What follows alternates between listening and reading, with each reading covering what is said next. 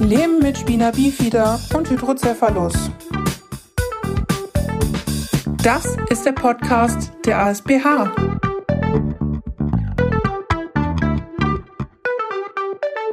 Ja, liebe Zuhörer, herzlich willkommen zur neuen Folge des Podcastes Leben mit Spina bifida und Hydrocephalus, dem Podcast der ASBH.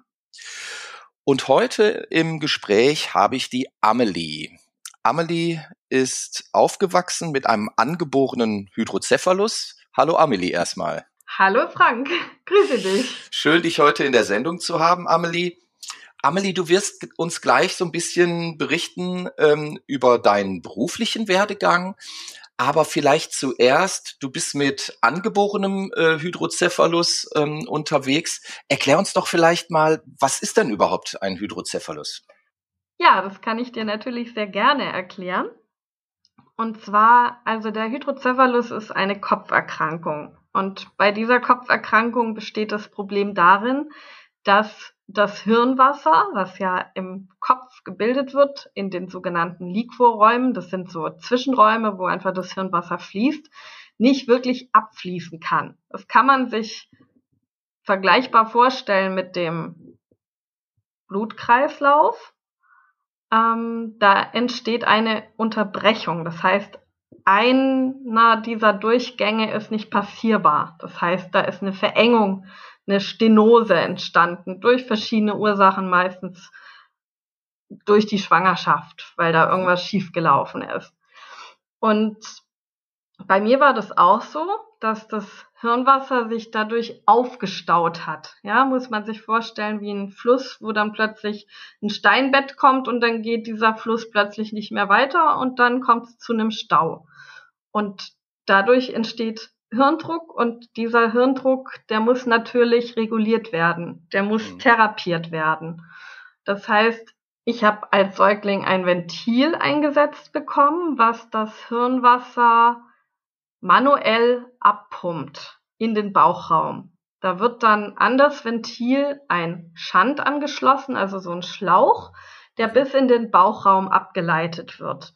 Also bei mir wurde dann der Schand in den Bauchraum abgeleitet und das musste natürlich operativ passieren. Mhm. Was jetzt bei mir zusätzlich dadurch entstanden ist, dadurch, dass ich ja mit erhöhtem Kopfdruck geboren bin, weil ich ja nicht im Mutterleib schon operiert wurde, hat leider der Sehnerv Schäden erlitten. Das heißt, ich habe eine Optikusatrophie erlitten durch den Hydrocephalus. Das ist eine Sehnervschädigung. Okay. Ich habe dadurch eine ganz hochgradige Sehbehinderung, die mit einer Kurzsichtigkeit zusätzlich verbunden ist. Die Kurzsichtigkeit kann mit der Brille gut ausgeglichen werden, mhm. aber natürlich die Sehnervschädigung ist und bleibt da. Das heißt, ich habe dadurch eine starke Sehbehinderung, die mich in meinem Leben viel mehr einschränkt als der Hydrocephalus selber. Okay. Ähm, trotzdem bist du aber ja berufstätig und ähm, hast auch eine, eine Ausbildung gemacht. Erzähl uns doch mal, was machst du denn beruflich? Ich habe es geschafft, trotz der Erkrankung meinen Traumberuf zu machen. Okay. Ich bin ausgebildete Logopädin. Und, und jetzt erklärst du uns doch bestimmt einmal, was eine Logopädin so macht und wie du dazu gekommen bist. Sehr gerne. Ja, also die meisten werden das kennen ähm, vom sogenannten Lispeln. Ja, wenn ich sage, ich bin Logopädin, dann sagen die meisten gleich, ah ja, du therapierst Kinder, die lispeln. Und damit ist es aber noch nicht getan. Zum Glück ist es ein sehr vielfältiger Beruf. Es ist richtig, ich therapiere Kinder, ich, ich therapiere aber auch Erwachsene oder Jugendliche die mit den unterschiedlichsten Problemen zu mir kommen. Mhm. Also zusammengefasst kann man sagen, ich therapiere Aussprachestörungen. Das wäre zum Beispiel das Lispeln oder Stottern oder auch Stimmstörungen. Zum Beispiel, wenn ein Lehrer zu mir kommt und sagt, meine Stimme hält keine acht Stunden Unterricht mehr durch. Ich werde okay. regelmäßig heiser dann ist das auch eine Indikation, also eine Notwendigkeit, da eine logopädische Therapie durchzuführen. Und dann habe ich natürlich auch ganz viele neurologische Patienten und die kommen vorwiegend nach einem Schlaganfall zu mir. Okay. Kann aber auch andere Ursachen haben. Also nicht unbedingt nur Schlaganfälle. Es gibt ja auch die Erkrankung. Unfälle auch? Bitte? Auch Unfälle zum Beispiel? Eher selten. Ah, okay. Eher selten. Also es kommt häufiger vor, dass sich jemand mit Parkinson bei mir vorstellt und ja, oder es gibt halt Muskelerkrankungen, die sich negativ auf die Aussprache auswirken. Das ist dann eine sogenannte Dysarthrophonie, wo dann eine neurologische Ursache da ist, eine neurologische Erkrankung da ist, die sich zum Beispiel in einer verwaschenen Aussprache und einer heiseren Stimmgebung oder so zeigt. Und mhm. diese Leute kommen dann zu mir. Genau. Würde das denn auch zum Beispiel für Sänger und Sängerinnen gelten? Könntest du die auch therapieren, wenn die Probleme ähm, hätten?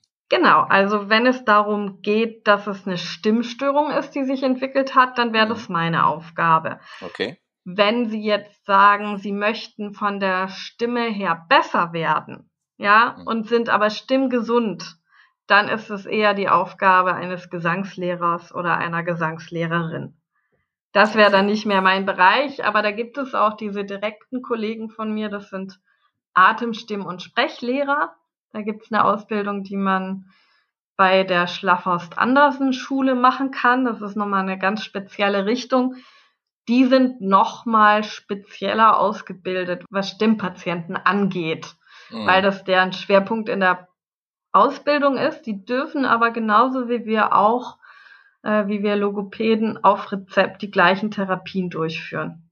Okay. Genau. Jetzt erzähl uns doch einfach mal, warum wolltest du denn unbedingt Logopädin werden? Was hat dich da gereizt?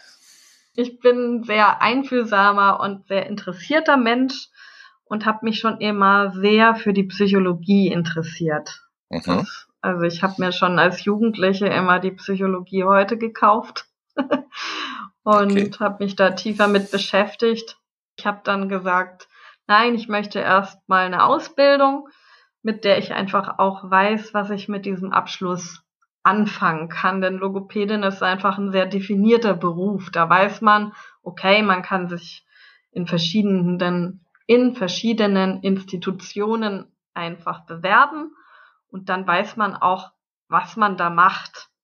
Okay. Ja, es gibt ja viele Berufe, wo man dann sich fragt, hm, jetzt bin ich Psychologin und was mache ich jetzt damit? Mache ich jetzt noch eine Therapieausbildung oder gehe ich in die Forschung? Die haben noch mal halt andere Verzweigungen. Und ich war schon immer sprachbegabt und auch sehr wissbegierig, was Fremdsprachen angeht. Ähm, und das habe ich eben auch in der Logopädie. Da habe ich viele Ansatzpunkte mit mehrsprachigen Kindern zum Beispiel die dann Deutsch als Zweitsprache erst im Laufe ihres Lebens erwerben und die dann eben mit der Grammatik und dem Wortschatz häufig Probleme zeigen. Hm. Es war mir immer klar, ich wollte was machen, was mit Menschen zu tun hat. Mhm. Habe ich bei der Logopädie. Ich wollte immer was Therapeutisches machen. Ja, okay. auch damit habe ich zu tun als Logopädin. Ich wollte immer was haben, was mit Psychologie zu tun hat. Was ganz wichtig ist, um mhm. erfolgreich auch eine Sprachtherapie oder Stimmtherapie oder auch eine Kindertherapie durchführen zu können, habe ich in der Logopädie. Und der große Kernpunkt ist die Sprache, aber auch die Stimme. Und ich muss sagen, es macht mir unglaublich viel, viel Spaß und ich bin dankbar, dass ich es geschafft habe, diese Ausbildung machen zu können, aber eben auch durchgehalten habe. Das hört sich doch super an. Amelie, wie war es denn ähm, für dich mit, mit dieser ähm, angeborenen Krankheit, überhaupt diese Ausbildung zu machen? Das war doch sicherlich auch ein ähm, etwas anderer Weg als der, den jetzt, ähm, ich sag mal, ein äh, normal in Anführungszeichen geborener Mensch ähm, ihn gemacht hätte, oder? Ja, absolut. Leider muss man sagen, denn mhm. es gab sehr viele Vorurteile. Ja, viele haben gesagt, oh, wie sollst du das denn schaffen mit so einer starken Sehbehinderung? Zum Glück hatte ich Top-Ärzte hinter mir stehen, während meiner Ausbildung, auch vor meiner Ausbildung und jetzt auch im Berufsleben, mhm. Die alle einstimmig gesagt haben, dass ich dafür super geeignet wäre, weil ich mich eben nochmal ganz anders in Patienten reinfühlen kann, weil ich selber Dinge erlebt habe, die nicht so angenehm waren, einfach auf medizinischer Ebene. Mhm. Ähm, das Hauptproblem ist, dass es in diesem Beruf keine Ausbildung gibt, keine Ausbildungsstätte gibt bisher, die mit Sehbehinderten und Blinden Auszubildenden arbeitet. Ich weiß es von der Physiotherapie. Da gibt es, glaube ich, in Nürnberg eine Schule, die hauptsächlich äh, Blinde und Sehbehinderte unterrichtet und also auch staatlich anerkannt dann ausbildet zum Physiotherapeuten, zur Physiotherapeutin. Aber das gab es in der Logopädie zu meiner Zeit nicht und ich glaube, es ist auch weiterhin so. Man muss sich natürlich vorstellen, ich musste den gleichen Lehrplan erfüllen wie jeder gesund sehende Mensch auch. Mhm. Der Hydrocephalus an sich hat jetzt mich weniger behindert, aber natürlich die Sehbehinderung, weil ich schon sagen kann, ich brauche länger, um Dinge zu lesen. Wir mussten in der Ausbildung natürlich sehr viel uns anlesen, viel Literatur lesen und ist auch die Logopädie ein Beruf, wo man teilweise mit Schriftsprache auch arbeitet. Das war ein organisatorischer Kraftakt. Da ja. fand ich die Schule, bei der ich war, doch auch gut, weil die Dozenten sich sehr bemüht haben. Hm, dann einmal auch Vergrößerungen und so also mir die Blätter zu vergrößern, die ich für den Unterricht gebraucht habe, immer auf DIN A3 hochgezogen. Natürlich wurden solche Dinge auch mal vergessen. Und dann mhm. bin ich runtergerannt und stand eine Viertelstunde beim Kopierer. So. Okay. Wiederum habe ich eine Viertelstunde vom Unterricht verpasst. Wiederum musste ich diesen Teil nun wieder nachholen. Und in den Therapien an sich war es halt in der Ausbildung so, dass man natürlich nach den Kriterien der Ausbildungsordnung ähm, vorgehen musste, auch als Ausbildungsschüler natürlich. Mhm. Ähm, und es wurde jeder Handgriff beobachtet. Also okay. man kann sich das vorstellen, so ein bisschen wie bei der Polizei. Man sitzt in einem Raum und therapiert einen Patienten. Die melden sich wie in der Praxis in der Schule an und sagen, also ich möchte mein Kind bei Ihnen therapieren lassen.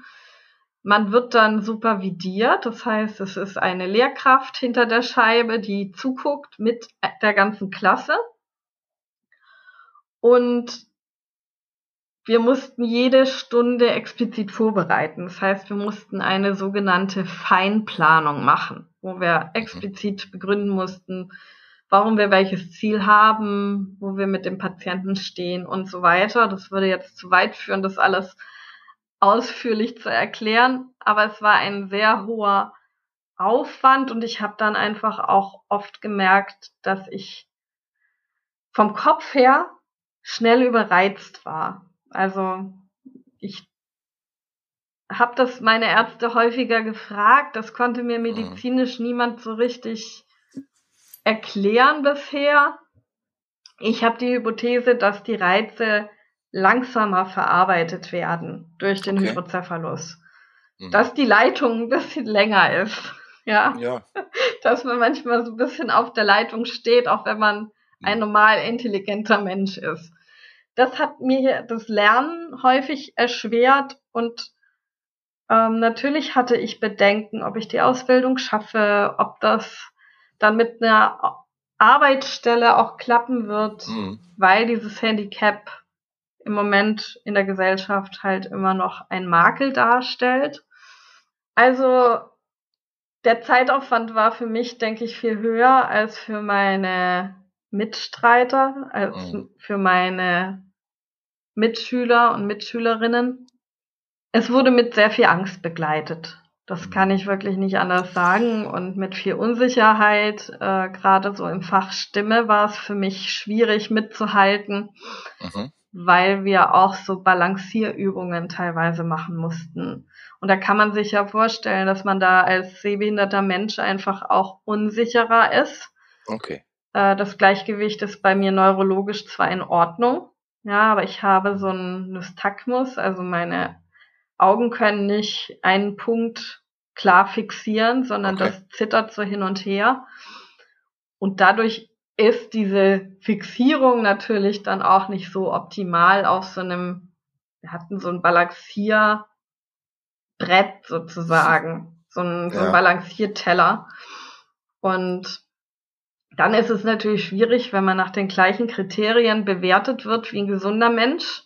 Mhm. Und das ist schon eine Situation gewesen, die mich auch immer sehr unter Druck gesetzt hat, weil ich Stimme als Fach sehr gemocht habe und immer gut drin sein wollte mhm. und aber gemerkt habe, dass ich körperlich an meine Grenzen komme. Und wenn dann natürlich von außen erwartet wird, dass ich die gleiche Leistung abrufe wie jemand, der diesen Stand nicht hat, dann ist es natürlich ja mit also für mich war es dadurch mit viel innerem Druck einfach verbunden.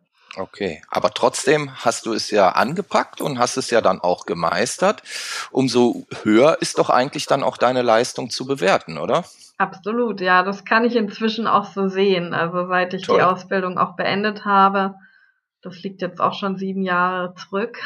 Und jetzt arbeitest du ja auch in dem Beruf? Genau, ja das ist doch eigentlich dann eine, eine, eine schöne Erfolgsgeschichte, wird man heute sagen, oder? Ja, total. Also da bin ich auch dem Neurochirurgen, der mich immer betreut hat, innerhalb der Ausbildung sehr dankbar, dass der einfach immer so hinter mir stand und gesagt hat, also ich weiß, dass sie das schaffen und es kommt dann ganz drauf an, wo sie später arbeiten werden, was sie mhm. für eine Arbeitsstelle sich suchen und es ist ein schöner Beruf und ich traue ihnen das zu, dass sie den auch gut meistern werden. Der hat mich da einfach drin gesehen und das hat dann schon auch geholfen, halt inneren gesunden Widerstand gegen Kritik in der Ausbildung auch aufzubauen. Ja. Mhm. Denn es ist ja. schon nicht einfach, da als Einzelkämpferin unterwegs zu sein und einfach, ja, es den Leuten irgendwo auch nicht erklären zu können. Na klar, die Schule hat mich damals aufgenommen. Natürlich haben sie sich dazu irgendwo auch verpflichtet gehabt, damals dann, mich trotz der Sehbehinderung auch durchzuführen. Mhm. Aber es ist dann doch mit sehr viel Engagement von müssen. Ja. ja. Hast du denn ähm, während der Ausbildung ähm, irgendeine besondere Form von Hilfe auch erhalten? Also ich kann mir zum Beispiel vorstellen, es gibt auch viele technische Errungenschaften auch oder irgendwelche äh, Hilfsprogramme und Gadgets, die einem Texte vorlesen können, die Inhalte auch langsamer oder schneller abspulen können. Es gibt verschiedene Reader-Programme, die ähm, Texte auch ähm, deutlich vergrößert darstellen können. Gab es so etwas zu deiner Zeit schon? Habt ihr das im Unterricht eingesetzt oder musstest du dir das alles ich sag mal, äh, mit den Möglichkeiten, die halt zur Verfügung standen, selbst erarbeiten. Also was ich im Rückblick schade finde, ist, dass die E-Books damals erst so im Kommen waren, tatsächlich. Ah, ja. mhm. ähm, ich habe ja die Ausbildung auch verlängert um zwei Jahre, weil ich einfach gesagt habe, ich schaffe nicht das gleiche Pensum wie ein Normalsehender in der gleichen Zeit. Mhm. Aber das war möglich. Das war möglich, ja. Ich musste halt ja. bezahlen. Ja, okay, aber äh, letztlich hat es ja dazu geführt, dass du deinen Abschluss ganz äh, ähm, regulär erworben hast und dass du heute auch in dem Beruf arbeiten kannst. Und ich denke, da muss man dann einfach sagen, äh, ne, dass das Ziel ist erreicht worden und von daher waren die Maßnahmen, die dafür notwendig waren, dann halt auch gut. Absolut. Und dann hatte ich immer ein sogenanntes Kameralesegerät. Das heißt, da war auf meinem Laptop, den ich immer dabei hatte, ein Programm installiert. Und dazu gab es eine Kamera, die ich aufstellen konnte. Und mit dieser Kamera konnte ich in Verbindung mit diesem Computerprogramm das Bild, zum Beispiel von der Tafel oder auch mhm. in der Diagnostik von meinem Patienten, auf dem Computer angucken. Und dann Okay. dementsprechend auch vergrößern, also Mhm. ranzoomen. Im Grunde wie eine Computerlupe kann man sich das vorstellen. Ja. Also da, dann doch auch technische Hilfsgeräte, die eingesetzt wurden. Ja, genau. Mhm. Ähm, Gut, dass es da heute wahrscheinlich viel mehr und deutlich ausgereiftere Systeme gibt, ist nachvollziehbar, denke ich. Ne? ja, Amelie, es du hast, dann, ja, genau, das möchte ich nur erzählen. Ja, Es war bei der Prüfungsvorbereitung dann so, als es ums Examen ging, mhm. äh, hatte ich einen Sonderschullehrer, der mich begleitet hat. Und der hat dann diese ganzen Sachen mit mir zusammen organisiert, mit Zeitverlängerung, weil die Prüfungen, teilweise waren das zwei bis drei schriftliche Prüfungen am Tag Okay. hintereinander. Die mussten ja anders für mich terminiert werden. Da musste Mhm. geguckt werden, okay, wie muss ich mich auf die praktische Prüfung vorbereiten, dass das alles läuft. Und das war eine große Hilfe und ich glaube auch eine große Entlastung. Sowohl für mich, aber auch für die Ausbildungsstätte, Mhm. weil sie jemanden nochmal professionellen neben mir hatten, der sich mit Sehbehinderung einfach super ausgekannt hat. Ja, Okay. das war einfach wichtig, so Ja. nochmal Verständnis auch zu vermitteln. Ja, toll. Mhm. Jetzt ähm, würde ich aber doch gerne noch auf einen Aspekt kommen. Du hast ja jetzt äh, einiges von deiner Ausbildung erzählt. Mittlerweile bist du aber ja schon einige Jahre im Beruf tätig. Ne? Und äh, da interessiert mich jetzt natürlich, und ich hoffe auch ähm, einige der, der Zuhörer oder alle, ähm, wie, wie ist denn das jetzt ähm, im Beruf? Also deine Ausbildung hast du eben sehr deutlich und, und auch gut nachvollziehbar ja erklärt, war mit entsprechenden Anforderungen und Schwierigkeiten ja auch verbunden. Aber ähm, jetzt bist du halt, ich denke mal, über fünf Jahre oder was fest im Beruf und, und hast dort ja dann auch deine täglichen äh, ähm, entsprechenden Arbeiten zu leisten. Das äh, klappt aber so auch, ähm, wie es sein muss? Oder ähm, hast du da auch immer wieder mit äh, anderen Anforderungen noch zu kämpfen? Also seit ich im Beruf stehe, geht's mir richtig gut. Ich Toll. kann mein Pensum so einteilen, wie es mir gut tut, kann ich wirklich nicht anders sagen. Ist natürlich auch meinem Chef zu verdanken. Ich bin einfach in einer guten Praxis angestellt worden, die bereit war, da auch auf meine Bedürfnisse einzugehen. Mhm.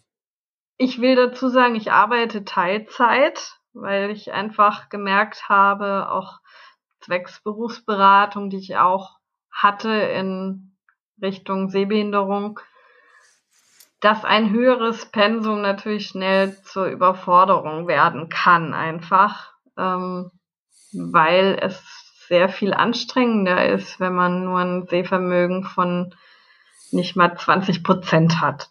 Okay. Und ich gucke, dass ich einen guten Rhythmus habe. Das heißt, die Therapien dauern meistens so eine Dreiviertelstunde in der Regel.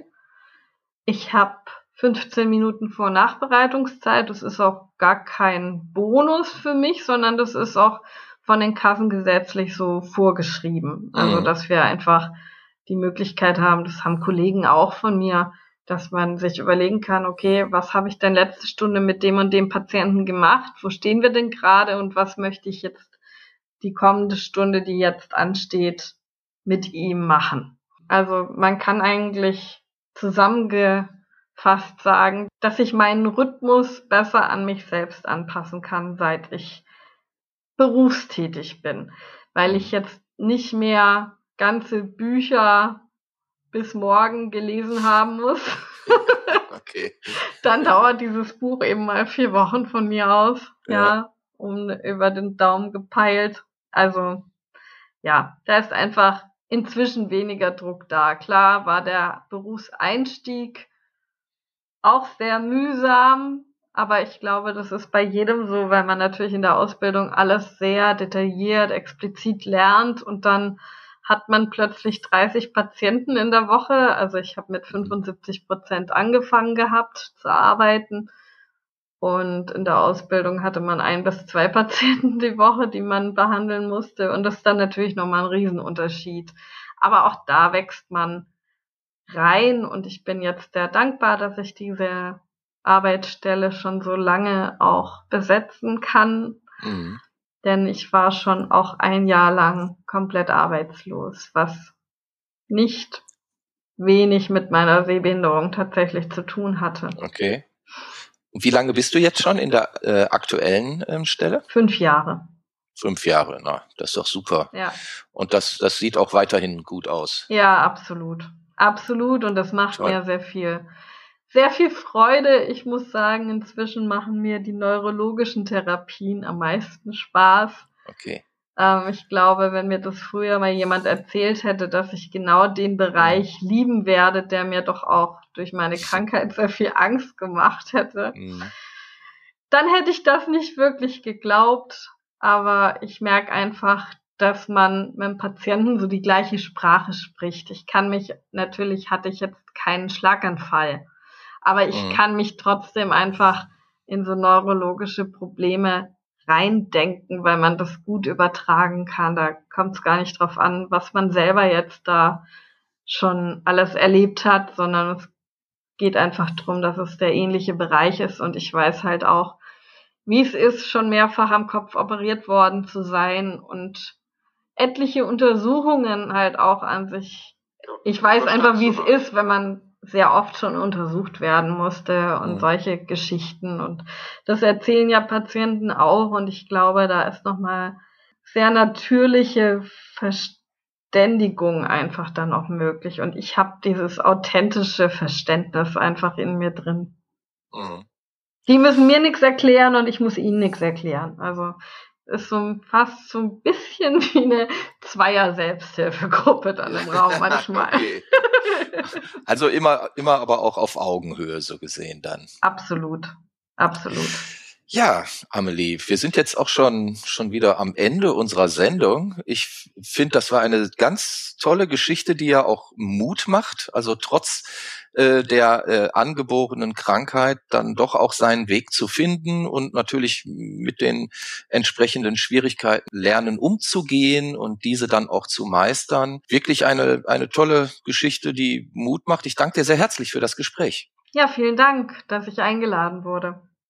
Immer wieder gerne. Ja, liebe Leute, das war die neue Folge vom Podcast Leben mit Spina Bifida und Hydrocephalus, dem Podcast der ASBH. Mein Name ist Frank Oberpichler und ich sage bis zum nächsten Mal. Danke und tschüss. Leben mit Spina Bifida und Hydrocephalus. Das ist der Podcast der ASBH.